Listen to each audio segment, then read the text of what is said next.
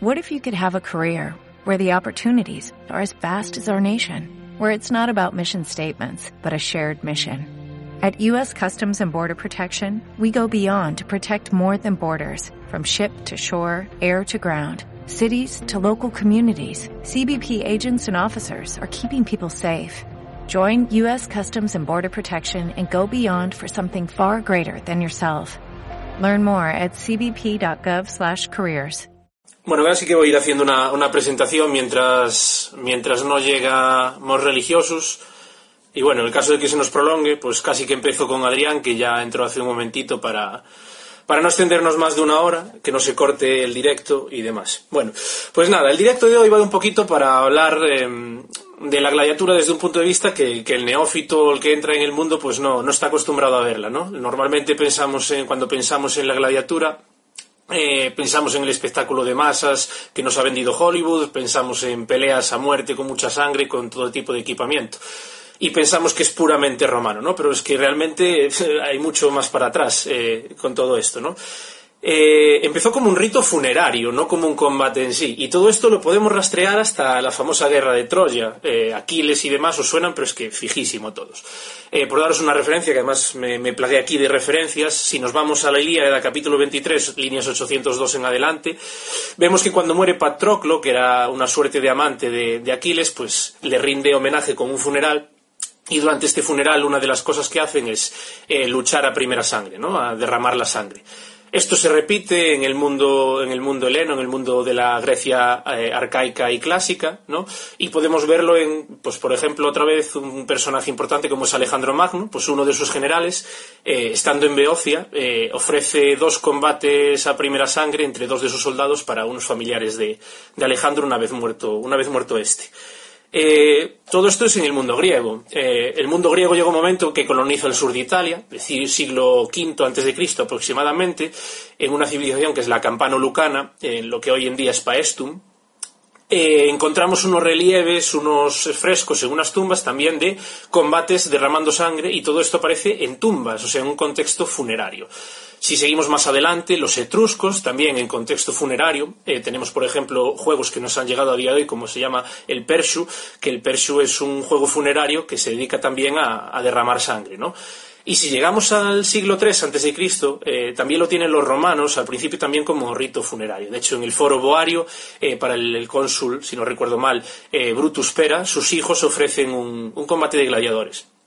¿Por qué se derramaba la sangre? Porque ellos tenían la creencia de que al hacer esa ofrenda, esa libación de, sangre, eh, facilitaban el paso al otro mundo de, esa persona. En los libros de los etruscos, eh, Archarentunti, eh, es una pronunciación complicada, no sé si lo he pronunciado bien, alguno me podrá corregir por ahí, eh, reflejan que se hacían ciertos sacrificios a ciertas personas en ciertos momentos, que es el momento del funeral, para facilitar ese paso al más allá y que pues, una suerte de monstruos o de obstáculos no les impidieran quedarse atrapados en los dos mundos y, hablando en plata, dar por saco a los de aquí. ¿no? Entonces, tenemos que entender que salió de un contexto funerario, que esto lo conoce muy poca gente. Y entonces, aprovechando que uno de los colaboradores del proyecto es un experto en religión romana, lo voy a ir invitando mientras hablo esto, eh, nos va a hablar un poquito de, de esto, del mundo del culto religioso. Le acabo de mandar ahí la invitación.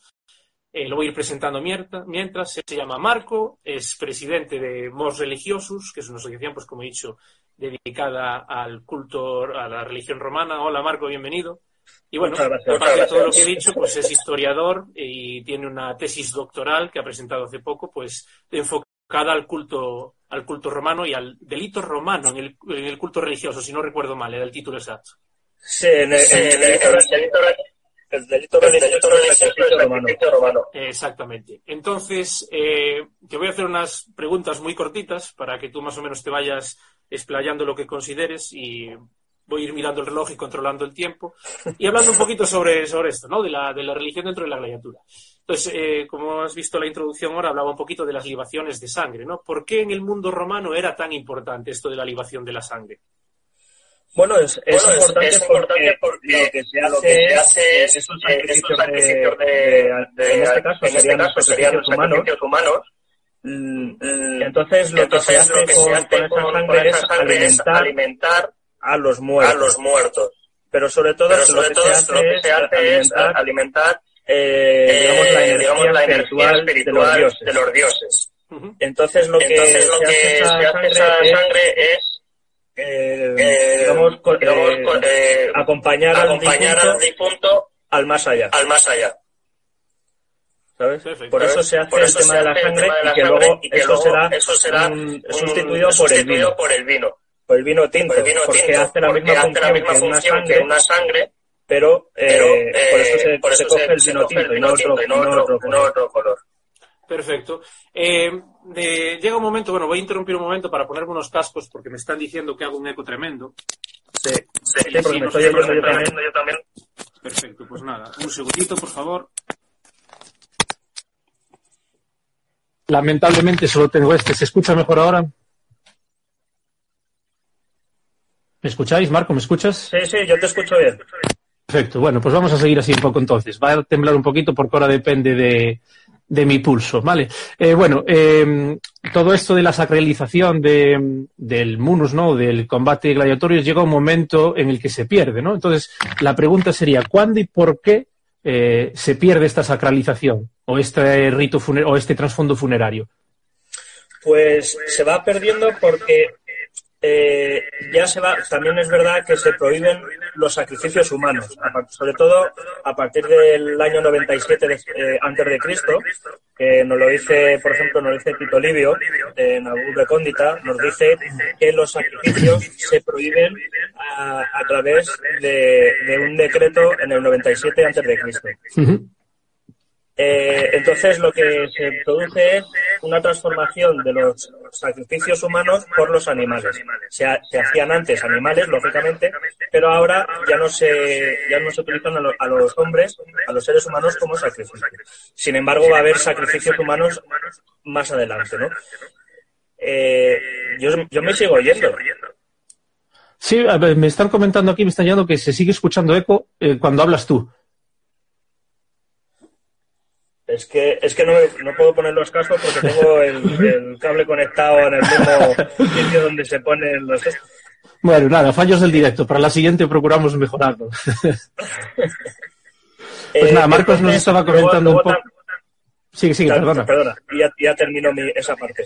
Luego también es verdad que cuando ya se deja de sacralizar el, el, digamos los, los elementos funerarios o el, el ritual funerario en el sentido de sacrificio de sangre, ya lo que se hace es una sustitución un poco más barata, porque eso era mucho más caro.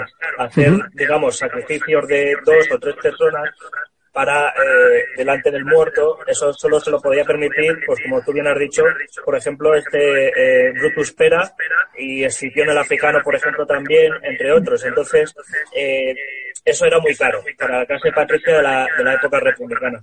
Pero ya eh, en la tardo república ya eso es mucho más caro y se sustituye por un sacrificio animal que era mucho más barato. Perfecto. Y mira, para terminar, porque esto va a ser rondas de, de tres preguntas, más alguna que nos quieran hacer, ¿no? Sería, eh, se habla también de que los gladiadores pues rendían culto a, a distintas divinidades, ¿no? Como puede ser Némesis, que quizás sea la, la más famosa. ¿Qué nos podrías resumir así en dos frases sobre los cultos que podrían tener los, los gladiadores a, distintos, a distintas deidades? Pues mira, por ejemplo, yo hice un, un artículo sobre, sobre este tema, que además lo tienes para la Sí. Universidad de Alcalá de Henares, y es justamente el tema de, sobre todo, Némesis, pero Némesis sin- con un sincretismo con otras divinidades, ¿no? Bien con Caelestis, que es de África, bien con la emperatriz, bien con Diana. eh, entonces, se, se va, digamos, eh, utilizando a, a Némesis para el culto de la, fo- la fortuna, por ejemplo, el, el, el, digamos, el, el porvenir del futuro, para ver lo que se necesita, ¿no? Luego también el tema de fortuna, luego Diana. Diana, sobre todo, yo, lo- yo planteé una hipótesis que era para los venatores, por ejemplo, o los Sagitari también. En los Sagitari podríamos mezclarlo con Apolo, por, por el término de, del Apolo que, que era el mejor arquero. Claro. Eh, por ejemplo, eh, también tendríamos Hermes, seguramente, porque además aparece un, una pequeña, eh, un pequeño edificio en el circo por el tema del, de la rapidez de los, de los carros. Luego tendríamos también el tema de, bueno, sobre todo Hermes y Copompo, que es el que llevaba Sí, correcto. las, las almas hacia el más allá. Y luego resulta que, que puede estar mezclado también con Osiris. Bueno, por seguro una lucerna que se encontró en, en cerca de Londres. Eh, también tendríamos, seguramente por el tema de la violencia, a Marte y a Júpiter. Lo que pasa es que no hay evidencias materiales sobre, Claro. sobre eso. Sí, sí. Es, es posible que, Mer- que este Neptuno estuviera también presente, sobre todo para algún tipo de gladiador, como por ejemplo el retiano. Por, por algunas, como tú, el- como, como algunas similitudes, y el secutor, que es el, el- el de la cabeza de pez.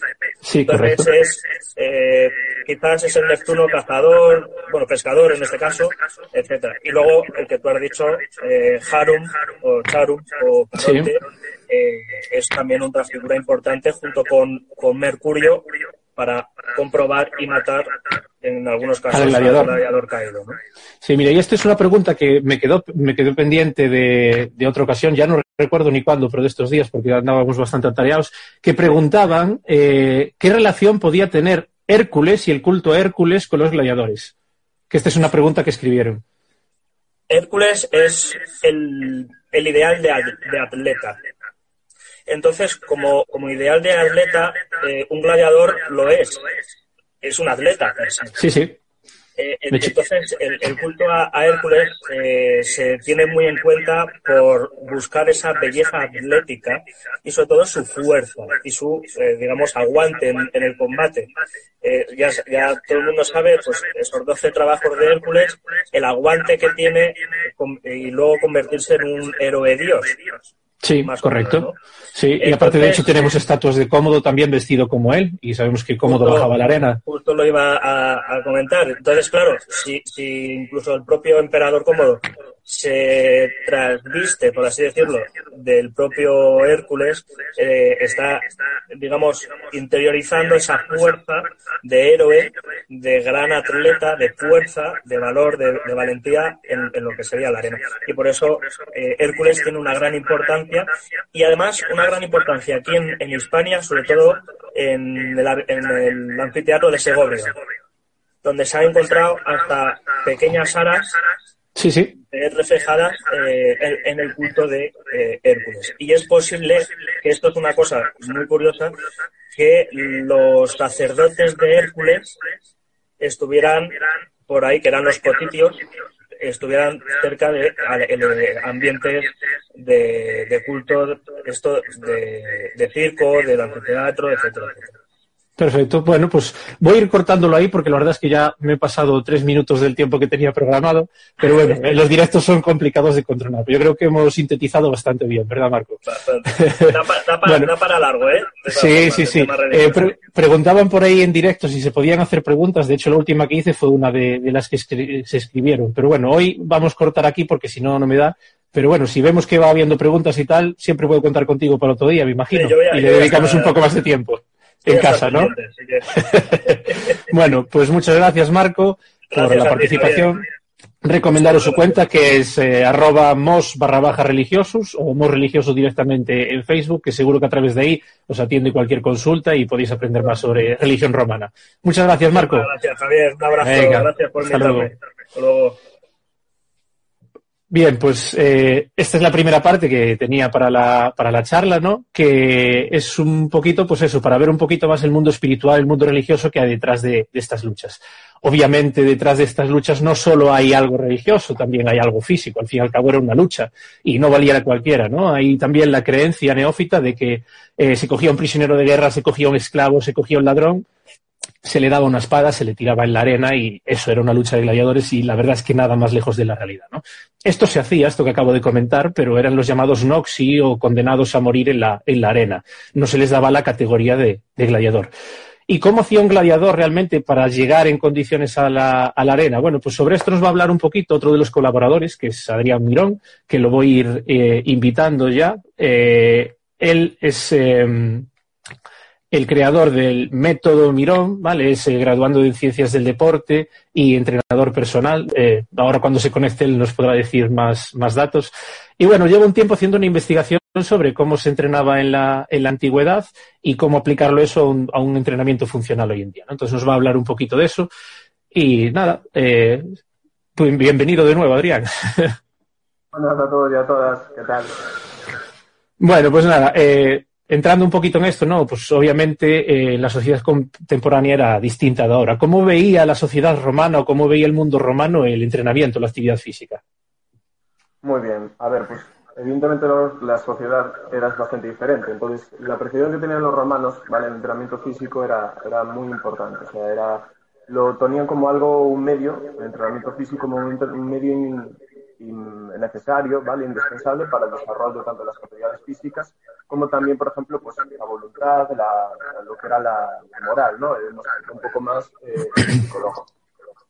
Eh, el, al final el cuerpo y la mente son todo, ¿no? Y ahí es que este tipo de conocimientos eh, hay que remontar un poquito, hay que basarse en, en, todo lo que es la cultura clásica griega, en todo lo que es eh, los estudios griegos acerca del, del, entrenamiento físico, el cuerpo, ¿vale? De hecho, eh, Plinio el Joven documenta que en los ludus era bastante eh, común ver a entrenadores griegos, entrenadores griegos físicos, de que, bueno, que se trataban de asistir sobre todo en lo que es la parte más física ¿no? del, del, entrenamiento. Y, sí. y, al final es eso, que basaban eh, pues, los antiguos estudios que, que, hacían. ¿Esto por qué era un poco? Pues si nos remontamos un poquito más atrás, al final el entrenamiento físico, que en sus orígenes no era más que otra cosa que los ejercicios que eh, garantizaban un poco el desarrollo y la supervivencia de la especie, pues tanto en las guerras como, como por ejemplo, pues en la caza o lo que, eh, estos aspectos diarios, ¿no? Más rutinarios. Correcto. Empezó a popularizarse el deporte eh, a partir de 200 antes de Cristo, más o menos, eh, empezó a popularizarse. Eh, entre eso, bueno, esto debido a diferentes tipos de, de, sucesos que fueron ocurriendo. Algunos de ellos fue, por ejemplo, pues eh, se, ha, se, habla que se, que se puede intuir que fue, por ejemplo, la victoria de, la, de las guerras púnicas. perdón, guerras médicas. Guerra, médicas. Guerra médica. más o menos.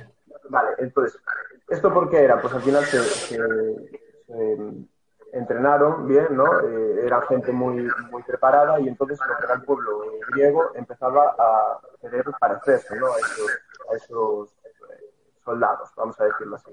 Y empieza a profesionalizarse el deporte.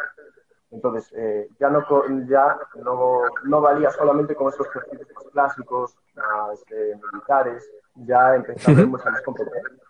Y ahí es donde los griegos empiezan a estudiar un poquito más y, claro, con la aparición de los Juegos Olímpicos en el 730 más o menos antes de Cristo, es ya cuando se empieza, vamos, a, a, a ver un, un, auge muy grande de, de, lo que era el entrenamiento. Al final... O sea, podríamos decir un poquito que, que las bases del acondicionamiento físico moderno podrían surgir de ahí, ¿no? Sí, básicamente porque es eso, se profesionalizó muchísimo y entonces hubo un montón de avances se empezó a ver el entrenamiento físico como, como algo indispensable para el desarrollo de, de, de físico de los atletas. En este caso, claro, eh, los ludus pues, buscaban un rendimiento máximo de sus gladiadores. Vale, perfecto. Pues mira, en línea de eso hemos hablado ahora un poquito de, de dónde viene el tema del acondicionamiento físico, un poquito el entrenamiento, ¿no? Eh, vamos a centrarlo un poquito, pues hablando de los atletas de, en general y de los gladiadores en, en particular, ¿cómo sería un entrenamiento dentro de, un ludus? Que para quien no lo sepa es el gimnasio donde vivían y entrenaban los gladiadores. Claro, bueno, de nuevo está basado todo este conocimiento un poco en la estructura en, en el conocimiento griego. Eh, que son estos los primeros que recogen pues, así, las características que engloban un poco el cómo debería de ser un entrenamiento y cómo no debería de ser. Al final los griegos relacionan eso, por tanto, pues, la carga que se debe realizar, cómo puede, puedes superarte, ¿no? Cómo puedes eh, intentar ser mejor cada día, etc. Relacionan todo eso y entonces lo que hacen es que buscan estructurarlo de una forma ordenada y que así, por ejemplo, pues el entrenamiento de que hagas hoy mañana no te perjudique. Entonces todo el mundo, eh, todo, el, todo aquel gladiador que entrena en este caso, esté siempre apto para la siguiente clase, para el siguiente combate, para la siguiente, lucha.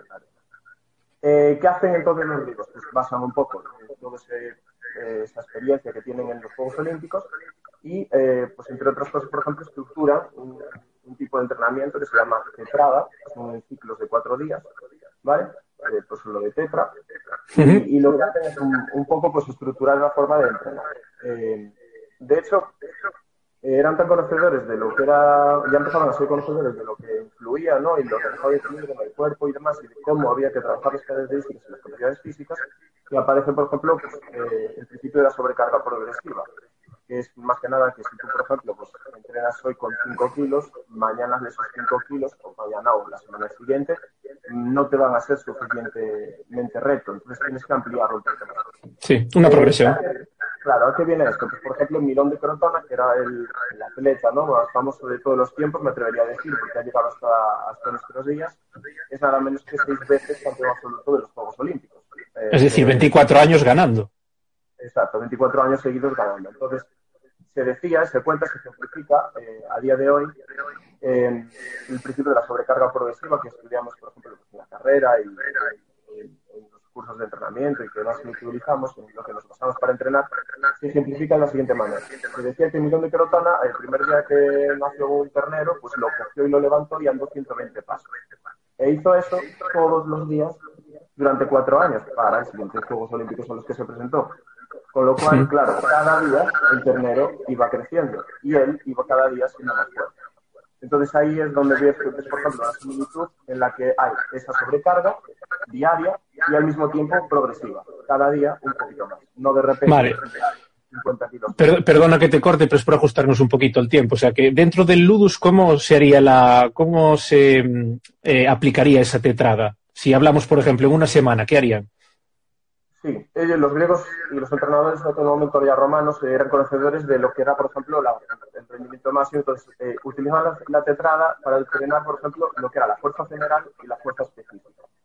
Entonces ya lo que hacían era estructurarlo de la siguiente manera. El primer día de la tetrada era un entrenamiento suave, era como un entrenamiento preparatorio, vamos, se, se piensa pues, de una carga más ligera, ¿vale? Ya preparando para el día siguiente, el día 2. El día 2 es un día duro, día en el que entrenan, por ejemplo, con cargas pesadas, que es como creo yo que se entrenaría, por, porque tampoco tenemos mucha evidencia, pero se entrenaría con una, eh, entrenando una fuerza general. Eh, ¿Qué harían? Pues tipo de levantamientos de piedras, eh, se decía que, por ejemplo, sería un, un ejercicio parecido al peso muerto de hoy en día, con piedras muy Sí. pesadas que tendrán pequeñas hendiduras. Como el levantamiento de piedra vasca o parecido. Exactamente, sí, también en Islandia y por ahí es muy famoso el tipo de entrenamiento nórdico vikingo antiguo.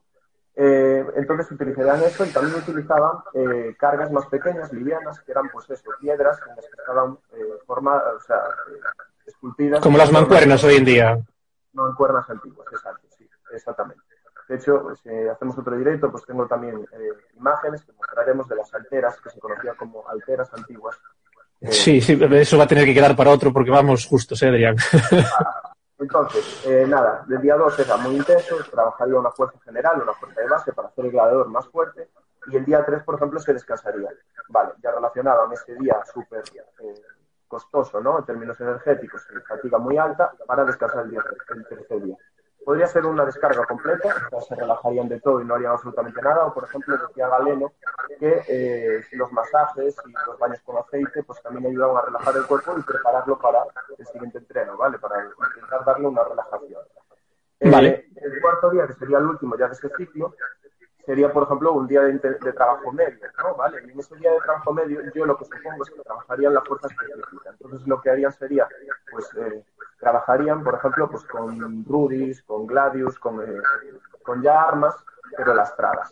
Entonces, estarían ellos trabajando de esa manera, de que, eh, preparándose para el combate, eh, eh, entrenarían con una sobrecarga y que en el momento de llegar al combate, al tener un arma mucho más ligera, serían un poco más hábiles y Sí. más, menos Eso es como, como el eslogan de los Yankees, ¿no? Train hard, fight easy.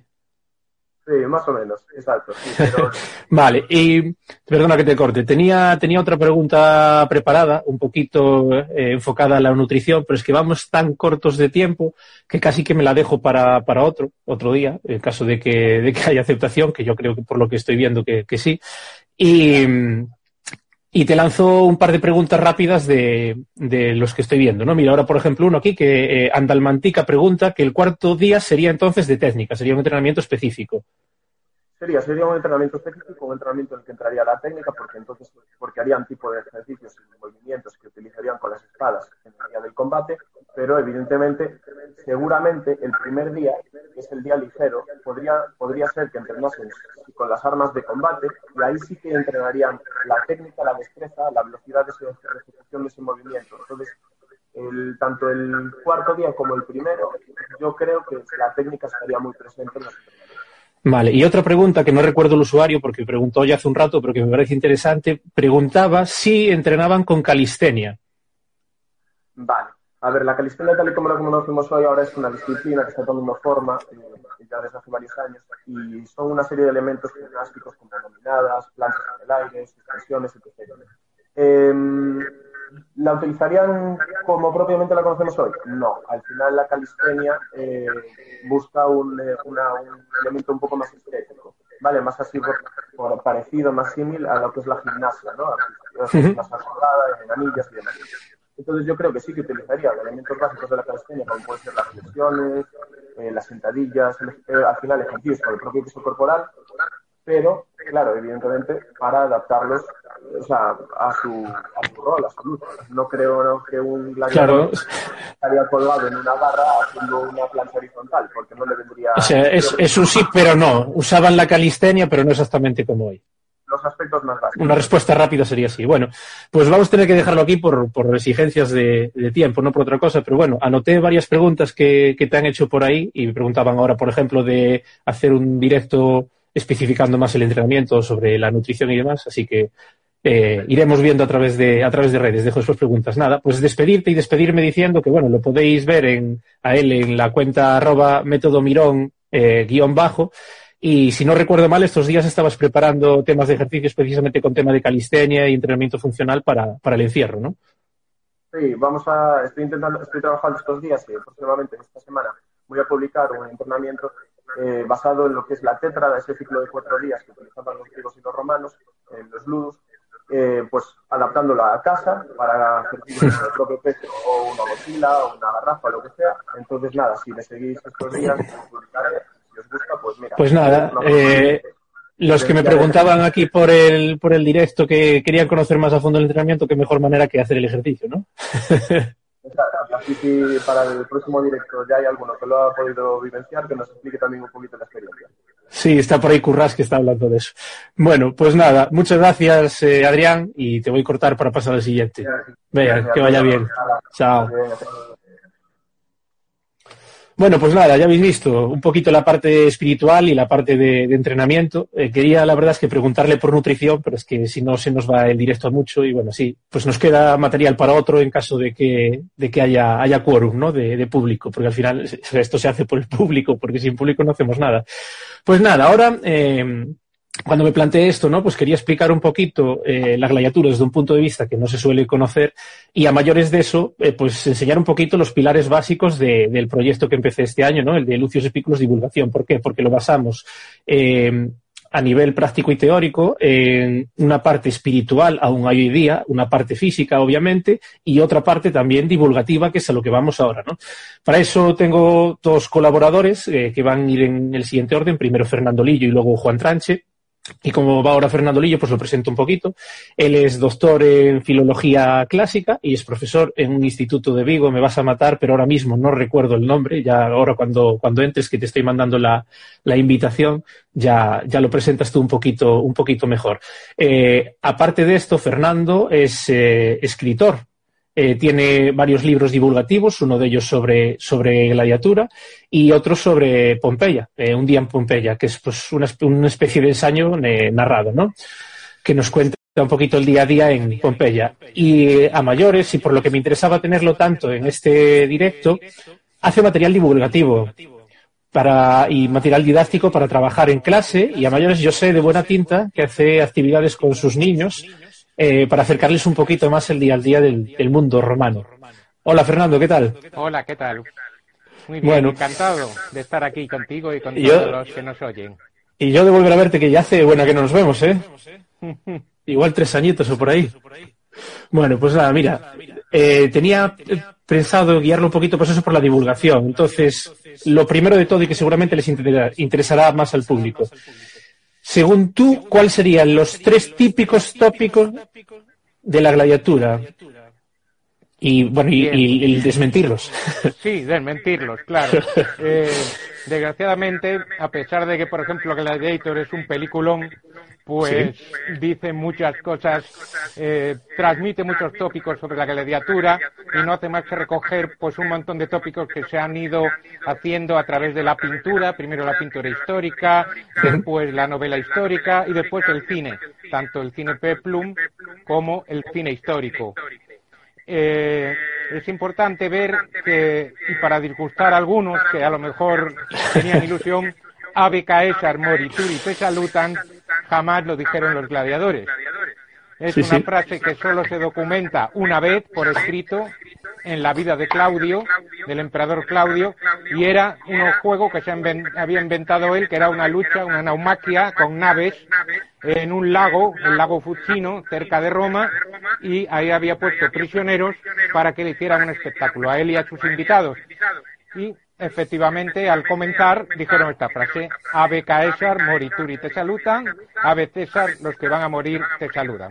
Pero no eran gladiadores. Sí, y él mismo les contestó muy cachondo, ¿o no? Sí, Exactamente. Y luego dijo, oh no, Claudio ya se sabe, tampoco hay que hacer mucho caso a, su Suetonio porque eh, no era una fuente que era muy favorable a Claudio tampoco. Pero bueno, es lo que tenemos. Así que con ello nos quedamos. Otra de las cosas que la gente suele hacer también por las películas, por las pinturas históricas, eh, son los signos, ¿no? El signo de ok o salvar o, matar. Eh, pues eso también es falso en el sentido de que no sabemos a ciencia cierta qué signo hacían. Pero seguramente ese no. Porque no está en ninguna de las relieves, en ninguna fuente se especifica ese signo. Entonces, a partir de ahí han salido varias teorías.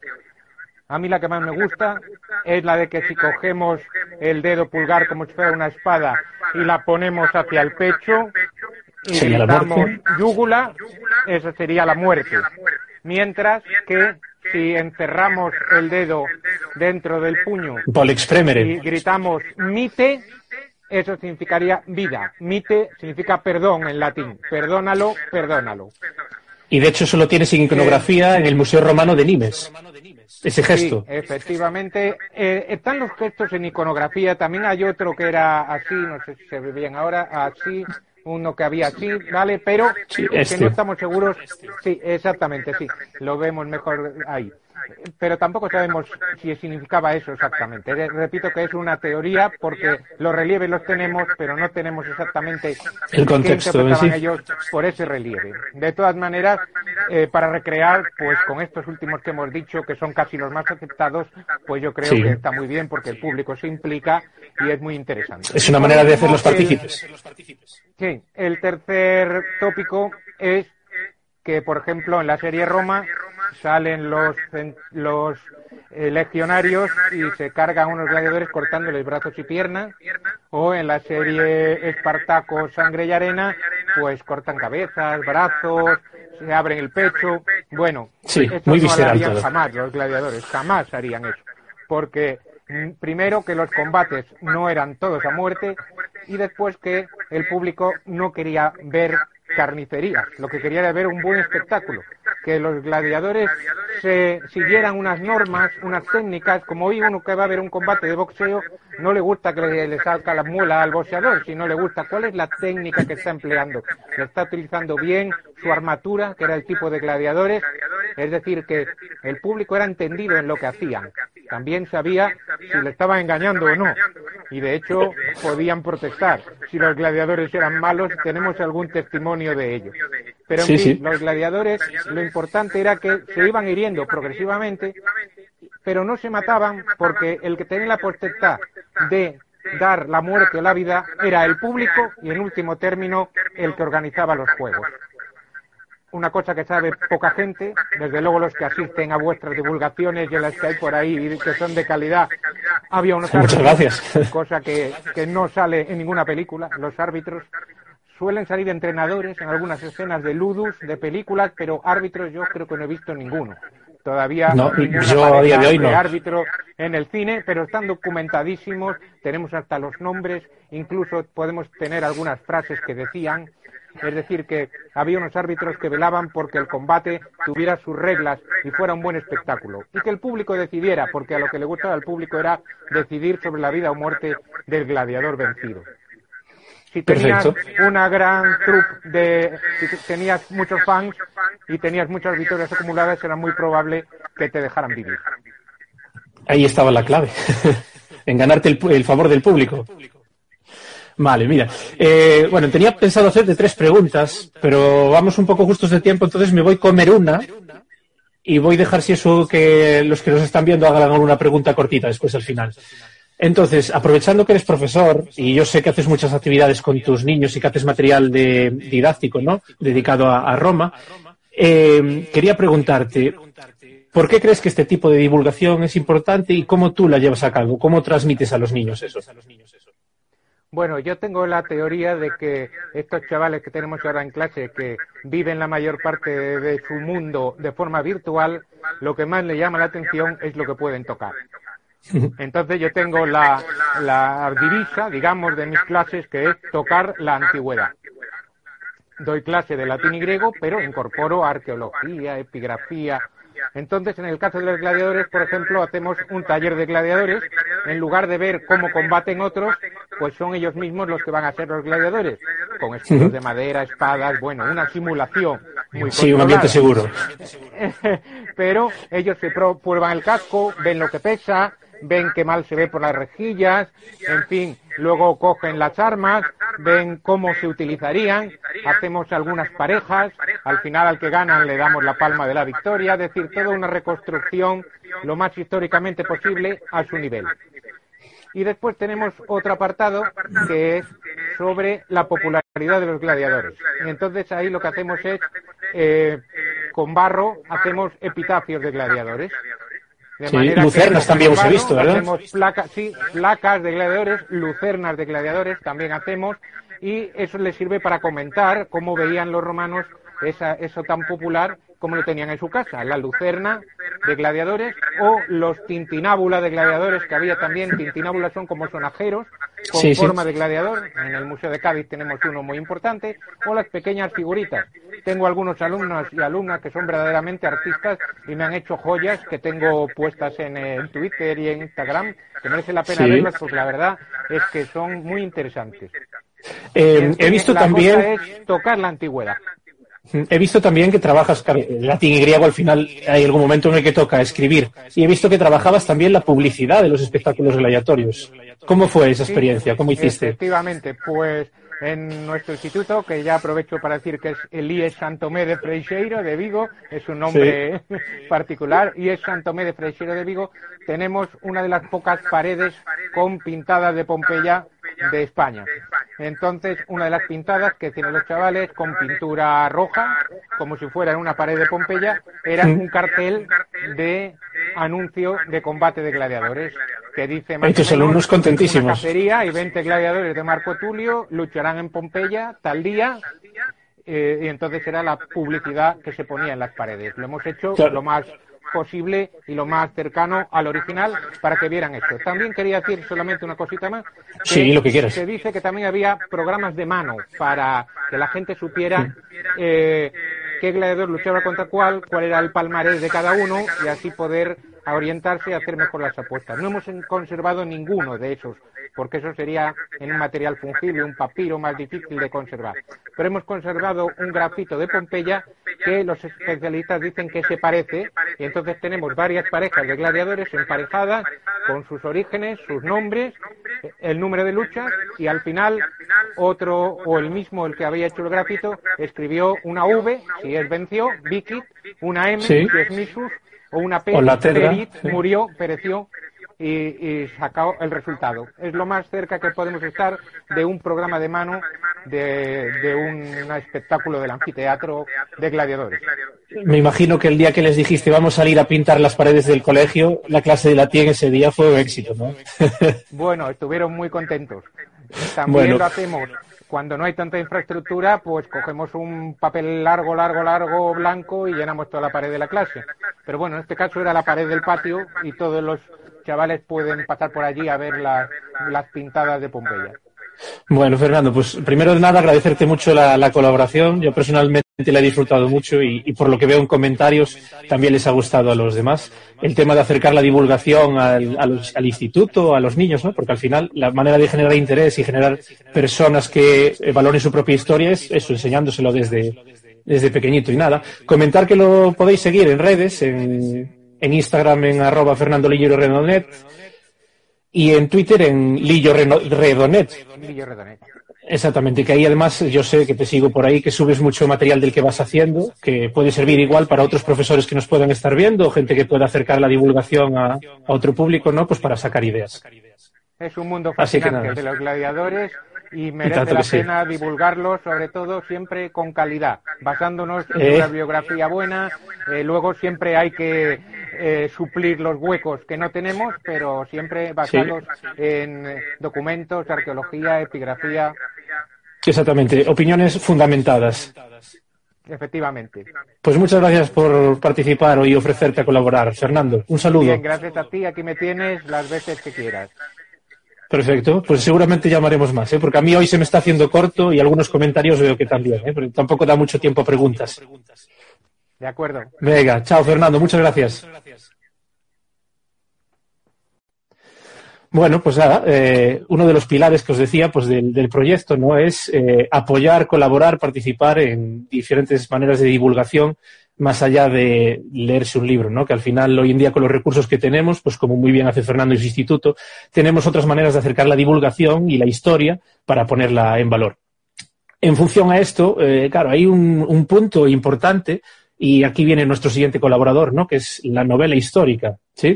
Eh, a través del audiovisual entra mucho. De hecho, Gladiator, co- como ha dicho Fernando y como opina mucha gente, es un peliculón que, aunque históricamente es una birria, es una pifia enorme, eh, sí que ha hecho mucho por el mundo de la gladiatura, lo ha puesto en palestra. Eh, otro que ha puesto en palestra ha sido Posteguillo con sus libros, ¿no? No igual el mundo de los gladiadores, pero sí el mundo romano. Y este colaborador que os digo yo eh, trabaja ni más ni menos que con la misma editorial, el mismo sello editorial que Posteguillo, y está a punto de salir eh, su primer libro del, del horno, que ahora se retrasó pues con el tema del, del COVID, y es parte de una trilogía que habla específicamente de, de gladiadores. Así que nada, lo voy a ir presentando mientras lo voy a invitar, que él es Juan Tranche, menor, colaborador del proyecto, escritor de novela histórica, apasionado de la gladiatura, que ya veréis cómo os la transmite a vosotros. Y pues nada, vamos a hablar un poquito con él. Bienvenido, Juan. Hola, ¿qué tal? Pues nada, por Eh, aquí andamos. Bueno, después de Fernando, no sé qué pretendes que diga yo. bueno, a ti enfocar... quiero aprovechar, si me permites, quiero aprovechar para mandarle Sí. un saludo porque él sabe que hemos hablado por redes, que tengo muchísimas ganas de conocerle y de que me firme los dos libros que han mencionado. Un Sí, sí, yo también estoy en esas. Aquí tenemos el de los gladiadores, así que deseando deseando conocerle. Sí, es cierto, que eso fue un, Que es me- un detalle feo por mi parte que no lo que apenas los mencioné. Creo que los mencioné un poquito al principio, pero bueno, eso. Lo hago yo por ti. Exactamente, para eso estamos. Pues nada, eh, mira, Juan, eh, cuando se mete al horno una novela histórica, claro, tienes que basarla en hechos que realmente aconte- acontecieron, pero también hay una parte que obviamente tienes que meter ahí tu, tu imaginación, ¿no? Eh, ¿Cómo es el trabajo de detrás de narrar una historia y ser riguroso con los hechos? Bueno, quizás es la parte más difícil, porque yo sí que una de las cosas que tenía claro cuando me enfranqué en esta, en esta historia de voy a escribir una novela, era importantísimo para mí lo que tú me has dicho, el rigor, ¿no? Y de hecho, he apuntado dos cosas que ha dicho Fernando que me parecían muy importantes. Una de ellas al final ha dicho lo del tema de la calidad y el rigor, y la otra lo de suplir esas partes que no tenemos. Entonces, te voy a poner un ejemplo, ¿no? Eh, con el tema de cuando se entrega la Rudis, no Sí. hay absolutamente nada, no Nada. tenemos ninguna fuente que nos diga cómo era el acto de entregar la Rudis, algo que es maravilloso, ¿no? Sí, Entonces, claro, ahí pues te tienes que permitir la licencia de improvisar, de crear, de inventar, pero siempre de una manera, lógicamente, fidedigna, que, que sea creíble, ¿no? Sí, sí, es complicado juntar es todo. Es bastante complicado, ¿no? Porque además es un ejemplo que te voy a poner y me vas a entender. Recuerdo una vez una novela que cogí, no voy a decir el nombre, porque la cogí en el primer capítulo, acaba diciendo, bueno, quería hacer un cliffhanger de la leche diciendo, y el gladiador le arrancó la cabeza al otro gladiador.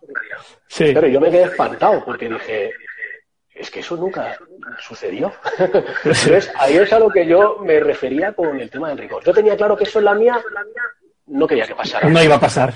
No iba a pasar. Y sobre todo, eh, parecía que al principio era solamente el rigor en cuanto a gladiatura, pero también hay otras muchas partes de la novela en la que tienes que tener ese rigor. Por ejemplo, imagínate cuando se da una cena. Pues hay que leerse, a lo mejor para escribir un parrafito así, hay que leerse dos o tres libros de cómo podía ser una cena, cómo podía ser...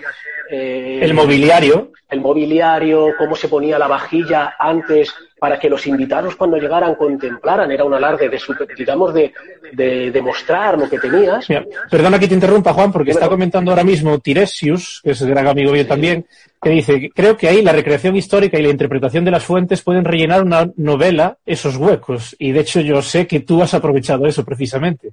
Eso iba, ¿no? Es decir, yo, por ejemplo, en mi caso, eh, fue un antes y un después, y tú lo sabes porque hablamos, aunque la gente no se lo crea, hablamos todos los días prácticamente de gladiatura, ¿verdad? Sí. Es algo que parece increíble, pero es así. Y para mí fue un antes y un después cuando fui al entrenamiento nacional de gladiadores el año pasado en Lugo, donde además, pues te conocí a ti, conocí a muchísima gente del mundo, que es un mundo apasionante, todos los gladiadores, y ahí rehice todos los combates cuando vi y cuando se escuché cómo combatíais. Ahí es la clave. Ya sabes que soy un poco cobarde y todavía no me he atrevido a ponerme el casco y ponerme a luchar. No te preocupes. Eso cuando menos te lo esperes, así a traición, sí, te metemos un casco sí. y ya está. Ya sabes que tengo mi bautizo de... Con Abel. De, de, con Abel. bueno, pues a lo que te iba. Y para mí fue un antes y un después. Porque el escucharos, el ver los golpes y el ver los movimientos, creo que eso, permíteme que lo diga así a lo mejor con un poquito de falta de humildad, pero no creo que nadie lo hubiese hecho. Hablar de, en una novela de la gladiatura desde un punto de vista además experimental. Y creo que es la clave para que cuando tú estés leyendo el combate te resulte creíble. Sí, sí, sí, totalmente. Eh, tenía tres preguntas planteadas, una hora con un poco de menos chicha y otra con más chicha. Voy a ir por la última para que nos dé tiempo a cubrir esa y luego si ya Venga. vemos que hay tiempo. Uh -huh. Entonces sería, eh, hay gente que opina que, que la novela histórica perjudica la divulgación y tenemos el bando contrario que dices que es un excelente medio de, de, de divulgación, ¿no? Eh, yo creo que me imagino por dónde está tu bando, igual me, sorprende, igual me sorprendes, pero Igual, pues, ¿cuál es tu bando y por qué? O sea, ¿qué opinas tú respecto a esta dicotomía? Bueno, yo creo que esto es un debate, en mi opinión, y permíteme que lo diga así, un debate absurdo. Es decir, yo creo que eso no tiene, no tiene por qué estar enfrentado una cosa con la otra. Yo creo que una, hay novelas muy buenas que sirven para entretener y hay libros de ensayo que son una maravilla también para entretener. Es decir, lo que no entiendo es por qué debe de haber un debate y por qué yo, por ejemplo, no tengo la carrera de, de historia y no por eso Yo tampoco. y no por eso creo que no esté capacitado para poder escribir una novela histórica, ¿no? Por lo tanto, sí que me aventuré investigando mucho y sobre todo siempre a lo que ha dicho antes Fernando, ¿no? Con rigor, intentando que todos los datos que pongas eh, intenten ser lo más fidedignos posible. No entiendo dónde está el, el debate. Entonces, para mí creo que son dos cosas completamente compatibles y creo que una cosa no sustituye ni mucho menos a la otra. Sí, sí. creo que es un debate que no lleva a ninguna parte. Claro, yo las... mundo- las- No, termino, perdona. Que... Nada, que decía que las opiniones que yo he encontrado normalmente, por irme a los extremos de lo que he escuchado, que la novela histórica era un excelente vehículo de divulgación porque generaba interés en una época en concreta y te daba pinceladas de datos históricos que si tú luego querías saber más, pues investigabas. Esa es la, la parte que la considera buena para la divulgación, ¿no? Y luego hay gente pues que considera que le hace bastante daño la novela histórica a lo que es la divulgación en sí, porque dice que, claro, que las partes eh, imaginadas, por decirlo así, mucha gente se la toma por verídica y que luego se atreve a divulgar o, o se mete a divulgar dando por cierto todo lo que aparece en la novela, incluso lo imaginado, que puede o no. Esas son las Sí. dos posturas que yo, que yo he Sí, oído. sí, sí. ¿no? Eh, Yo son también las que he escuchado, ¿no? Pero eh, además lo hemos hablado tú y yo en alguna ocasión, ¿no? Te pongo un ejemplo de un ensayo que leí hace tiempo en el que decía que todos los gladiadores eran libres. y es un catedrático de una universidad. Entonces, Sí, sí. eh, no lo creemos. y por ejemplo, sí. como te decía, también está que, que pique la curiosidad de querer saber más.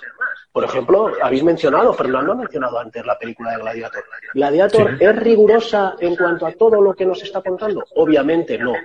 Como película es un peliculón. Y eso hace además que crea afición. Es decir, que, Sí. que haya gente que se apasione y empiece a investigar un poco sobre este tipo de sobre este, este mundo, ¿no? Como por ejemplo me pudo pasar, me puso pasar a mí, ¿no? En Sí, cualquier yo de caso, hecho yo creo que- entré en la recreación por la por una novela histórica, por la de Belisario de Robert Grace en concreto. Ah, claro, sí, sí, sí, sí, el conde Belisario. Y, y además lo que te digo, yo creo que son unas cosas que no, no tienen por qué estar reñidas, creo que hay novelas históricas fantásticas y maravillosas y hay libros de divulgación fantásticos y maravillosos y yo creo que las dos cosas se pueden unir. Y si alguien lee una novela y eso le invita y hace que siga intentando saber más a través de libros de ensayo y a través de estudios, pues es que realmente creo que ha conseguido, creo que es un éxito de ese novelista, porque ha conseguido cons- encontrar una historia en la cual ha creado pues, un interés sobre eso. Perfecto, Juan, nos quedan cuatro minutos, entonces creo que Pues vamos bastante bien en tiempo. Entonces, nada, eh, poner en una balanza qué cosas buscas en una novela como lector y cuáles has buscado como escritor. Bueno, como tengo cuatro minutos, yo como siempre todos, yo creo que últimamente estamos, eh, te lo decía a ti hace tiempo, ¿no? Creo que se está cometiendo ahora mismo, estamos en un momento peligroso en cuanto a la novela porque estamos expuestos a muchísimas redes sociales, a muchísimas sobreexpuestos a demasiada información. Y últimamente es verdad que todo el mundo en general leemos la novela histórica buscando el fallo, buscando el error, buscando a ver si este arma que nos están contando es verdad que apareció aquí. Y eso a veces, desgraciadamente, puede hacer que nos perdamos una historia, una historia fantástica y maravillosa. Te voy a poner un ejemplo y me vas a entender fácilmente. Mi libro favorito, eh, Gladiadores, eh, de Roger Mouse, en el que no se habla de gladiadores, porque lo que sale es una serie diaria. Pero bueno, lo que voy. Estamos hablando de la época de Tito, año 80, cuando se inaugura el Coliseo. Sí, Y menciona que va a las termas de Caracala. ¿Cuánto puede ser, Javi? ¿200 años después? sí, sí, un 200 par de siglos. Sí, sí. Un par de siglos Por ahí andará. Es un error histórico tremendo, pero para mí es mi novela favorita, porque el resto me parece que la historia, y me parece que la historia me refiero a lo que es la historia de los personajes y demás, me pareció brutal, ¿vale? Entonces, por eso te digo que hay que tener cuidado y no creo que no debemos de ser tan sumamente jueces o hacerse tan sumamente, por eso, eh, echar por tierra muchísimas novelas porque vemos, ya te digo, que estamos en un momento muy peligroso de la novela histórica por esto que te digo, ¿no? Porque vemos con ojos muy críticos todo lo que es la parte histórica. Genial. Bueno, pues mira, eh, en tiempo, increíble. Me parece increíble que hayamos Eh, terminado en tiempo. ¿eh? bueno, pues nada, chicos, eh, aprovechando para despedir un poquito a, a Juan, os recomiendo la novela porque, o sea, yo que le he tenido la suerte ya de leerla, que ya ha terminado y que va a salir ahora en lo que queda de año, me imagino, o principios de que viene, sí, dependiendo. entiendo que sí, entiendo que sí.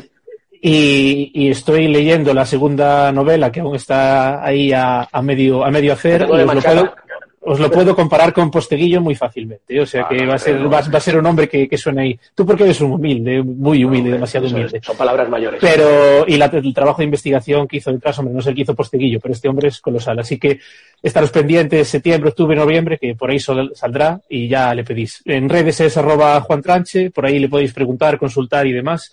Y nada, pues Muchas seguimos gracias, informando. por contar conmigo. Un beso y un abrazo a todos. A ti por colaborar. Y hasta la próxima, hasta cuando tú quieras. Vale, perfecto, pues seguiremos hablando. Chao, Chao, Javi. Juan. Bueno, pues nada, y ahora en el minuto escaso que queda antes de que se cierre, pues me despido yo. Eh, la idea de hoy pues era eso, un poquito presentar la filosofía del proyecto que he iniciado este año, presentaros un poquito a los colaboradores y sus rangos o su campo de conocimiento, y la gladiatura desde un punto de vista un poquito distinto, ¿no? A nivel histórico, que no se piensa tanto en la espiritualidad o en la preparación que había detrás, se piensa más en el morbo del día del espectáculo, y lo que es la divulgación hoy en día, ¿no? Que no se limita solo a libros de ensayo o a artículos científicos, sino que tenemos otros muchos medios por los cuales hacer que la gente se apasione con la historia y valore su pasado.